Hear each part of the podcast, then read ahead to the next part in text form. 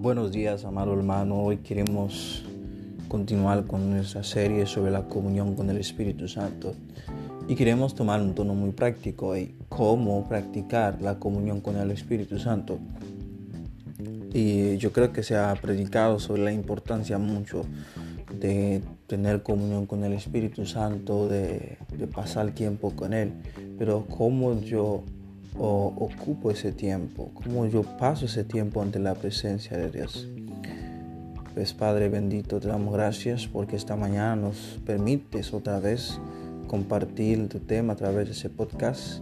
Permite que las vidas que escuchan ese tema sean bendecidas y que la comunión de tu Santo Espíritu esté con ellos. En el nombre de Jesús, así te damos gracias. Amén.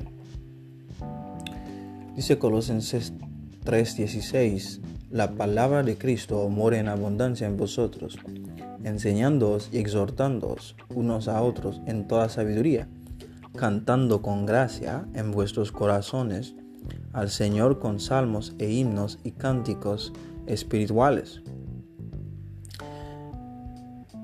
Y hay otro pasaje que se conecta con ello mismo, que es el Efesios 5, 18, donde Pablo prácticamente usa el mismo lenguaje, donde dice, no os embriaguéis con vino en lo cual haya disolución, sino sed lleno del Espíritu, hablando entre vosotros con salmos, con himnos y cánticos espirituales, cantando y alabando al Señor en vuestros corazones.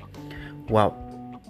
Amado hermano, la comunión con el Espíritu Santo es algo tan sencillo como hablar con un amigo, como hablar con un compañero.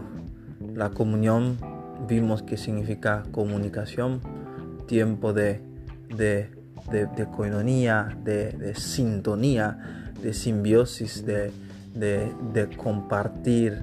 Hay un intercambio en inglés llamamos eso interexchange, hay un intercambio entre yo y el Espíritu Santo. Y, pero ¿cómo paso ese tiempo espiritualmente? ¿Qué actividad hago espiritualmente cuando yo me entro en la presencia del Señor? Cuando yo decido que esos 30 minutos que siguen son para tener comunión con el Espíritu Santo no son para orar, pedir, pero para tener comunión con el Espíritu Santo, porque el apóstol Pablo marca claramente que la comunión del Espíritu Santo esté con vosotros. La gracia del Padre, el amor, nuestro Señor Jesucristo. Hay que orar, hay que buscar a Dios, hay que ayunar, pero hay que tener comunión con el Espíritu Santo.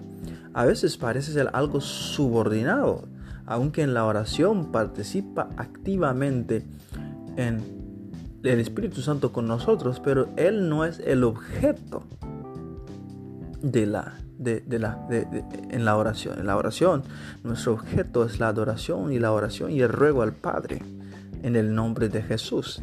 Pero en la comunión con el Espíritu Santo, el objeto, el objetivo de nuestra comunión es, es Él mismo, es, es estar con Él. Entonces, ¿cómo pasó ese tiempo? El pasar ese tiempo encontré dos pasajes bíblicos que nos dan una pauta y Pablo lo repite. En este pasaje habla de la llenura del Espíritu Santo, habla de cómo ser lleno del Espíritu Santo. El antiguo escritor de los siglos pasados, Sadhu Sundar un misionero en la India, escribió que la oración no solamente es un lugar donde venimos a pedir, sino que es un lugar donde venimos a a, meternos con Dios, pero a, a recibir una infusión de su espíritu. Entonces, en la comunión con Él, con el Señor, cuando pasamos tiempo con Él, es, recibimos una infusión de su Santo Espíritu. Somos llenos, nos estamos llenando. La forma que uno se llena con el Espíritu Santo es teniendo comunión con Él. Como dice, hablando entre vosotros con salmos, con himnos y cánticos. Si estamos en un grupo de amigos en una asamblea, podemos tener comunión con Él juntos, pero hablando de, de salmos, de himnos y cánticos espirituales, todo espirituales. Y no nos daría tiempo explicar qué es un cántico espiritual, pero Y luego dice, cantando y alabando al Señor en vuestros corazones. Yo puedo tener tiempo de comunión con el Espíritu Santo. Cuando uno pasa tiempo con el Espíritu Santo, hay una canción que continuamente que se va a estar cantando en tu corazón. No va a ser con tu mente, no va a ser con tu boca. De repente tú escucharás el canto de tu corazón cuando tú tienes comunión con el Espíritu Santo. ¿Cómo practico esto? Dice, la palabra de Cristo more en abundancia en todo nuestro corazón, cantando con salmos, himnos y cánticos. Entonces, mientras yo paso esos 30 minutos de comunión con Él, puedo tomar un tiempo de meditación en su palabra de lectura profunda de su palabra con Él, preguntándole al Espíritu Santo que me explique la palabra. Pero también puedo pasar un tiempo donde canto cánticos espirituales, donde me sumerjo en el río del Espíritu. Canto cánticos espirituales, himnos agradables al Señor. Y esto, ¿qué es lo que va a hacer? Eso va a ser, un momento de gloria con Dios. Entonces, ¿cómo yo lo practico? La, la música es una herramienta. No la música no es comunión con el Espíritu Santo, pero la música crea la atmósfera propicia, favorable para que nuestro corazón se enfoque 100% con el Señor y para que toda distracción se vaya de nosotros y que pueda haber comunión. Y el, y el enfocarnos en la palabra también nos va a permitirnos deshacernos de la mente todos los malos pensamientos o los pensamientos que no, se, no son malos, pero que del día a día venimos trayendo del trabajo que ocupa mucho espacio en la mente, sino que nuestros pensamientos se enfocaran en el Señor. Haga eso durante 15 minutos, verá todos los días cómo su vida va a cambiar, cómo el Espíritu Santo va a empezar a visitarlo, cómo se va a sentir, wow, lleno de su presencia. Entonces, ¿cómo practicar esa comunión con el Espíritu Santo? Bendito sea el Señor. Buen día.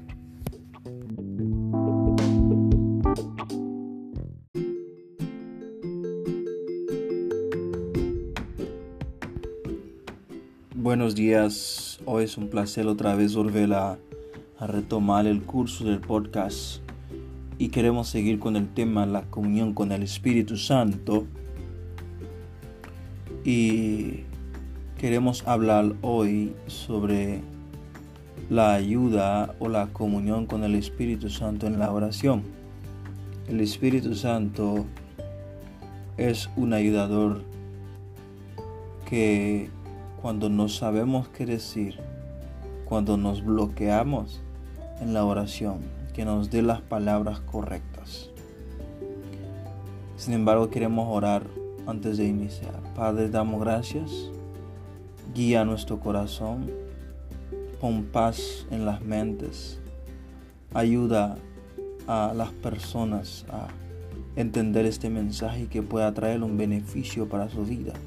Que tu presencia pueda tocar su alma, su cuerpo, su mente y su espíritu. Dice Romanos 8:26, de la misma manera también el Espíritu nos ayuda en nuestras debilidades, porque no sabemos cómo orar, debiéramos, pero el Espíritu mismo intercede por nosotros con gemidos indecibles. En otra versión dice, de igual manera, el Espíritu nos ayuda en nuestra debilidad, porque no sabemos orar como es debido, pero el Espíritu mismo nos ruega a Dios por nosotros con gemidos que no pueden expresarse con palabras. Una de las papeles del Espíritu Santo aquí en la tierra es ayudarnos en medio de la oración. Cuando nosotros oramos, a veces por temas normales sabemos cómo orar, tenemos las palabras correctas para orar. Pero hay situaciones que vienen a nuestra vida, situaciones que atentan contra la vida de nuestros seres queridos, situaciones difíciles, situaciones que podríamos decir emocionales, fuertes, situaciones por las cuales no sabemos cómo orar. Ni siquiera sabemos qué paso dar ante la presencia de Dios. No sabemos qué decir. Pero el Espíritu Santo es una ayuda pronta y oportuna en medio de la oración. Y es de mucha solicitud decirle Espíritu Santo, ayúdame a orar. No sé cómo orar por esto. Yo creo que una de las cosas es es poder, poder soltarse de sí mismo en la oración. Llegar ante Dios, decir, Señor, no sé qué palabras usar para orar por esta petición. No sé cómo orar. Y ruego que tu Santo Espíritu me dé sabiduría para dirigirme hacia ti. Yo creo que al tener esa humildad de reconocer que no tenemos las palabras correctas y no intentándolo y haciéndolo mal, porque a veces oremos mal, pedimos mal, como dice Santiago. Entonces, pidiendo la ayuda del Espíritu Santo, Él nos ayuda. El Espíritu Santo, porque es el, la persona correcta para ayudarnos en la oración? Porque repita primero la carta a los Corintios, capítulo 2, los versículos 11, 12, de que nadie sabe conoce los pensamientos del hombre, sino el espíritu que está en el hombre.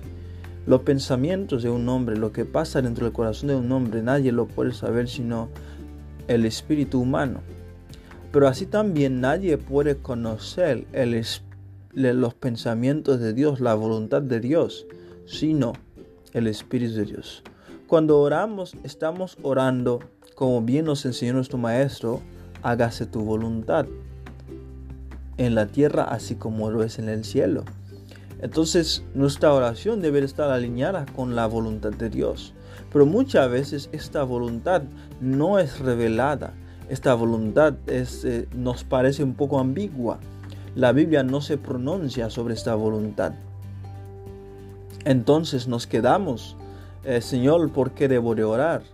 ¿Qué, ¿Cuál es la decisión a elegir? Sin embargo, ahí viene el Espíritu Santo, porque Él conoce perfectamente la mente de Dios, conoce la mente de Dios, conoce su voluntad perfecta, permisible, y ahí podemos tener una buena, un buen partnership ordinaria con el Espíritu Santo para que Él nos revele en medio de la oración por qué y cómo debemos de orar. El Espíritu Santo está en la oración para ayudarnos a saber cómo y por qué orar, sobre todo cuando la voluntad de Dios en nuestro corazón o nuestra vida no está confirmada. Estás orando por algo que no sabes cuál es la voluntad de Dios, pero quieres orar, sientes dirigírselo hacia Dios. Pídele, pídele al Espíritu Santo que te ayude, porque Él conoce tu corazón lo que tú quieres, porque conforme al corazón de Dios, intercede por los otros y conoce también tu petición. Él sabrá dirigir tu oración, canalizarlo de la mejor forma para que se cumpla la voluntad de Dios en tu vida. Y cuando se cumple la voluntad de Dios, Dios es glorificado. Estás batallando con una situación por la cual no sabes cómo orar. No sabes cuál es la dirección de Dios, cuál es la voluntad de Dios, cuál camino tomar. Pídele al Espíritu Santo y es por eso en la comunión con Él, Él nos da este acompañamiento. Dios te bendiga hoy.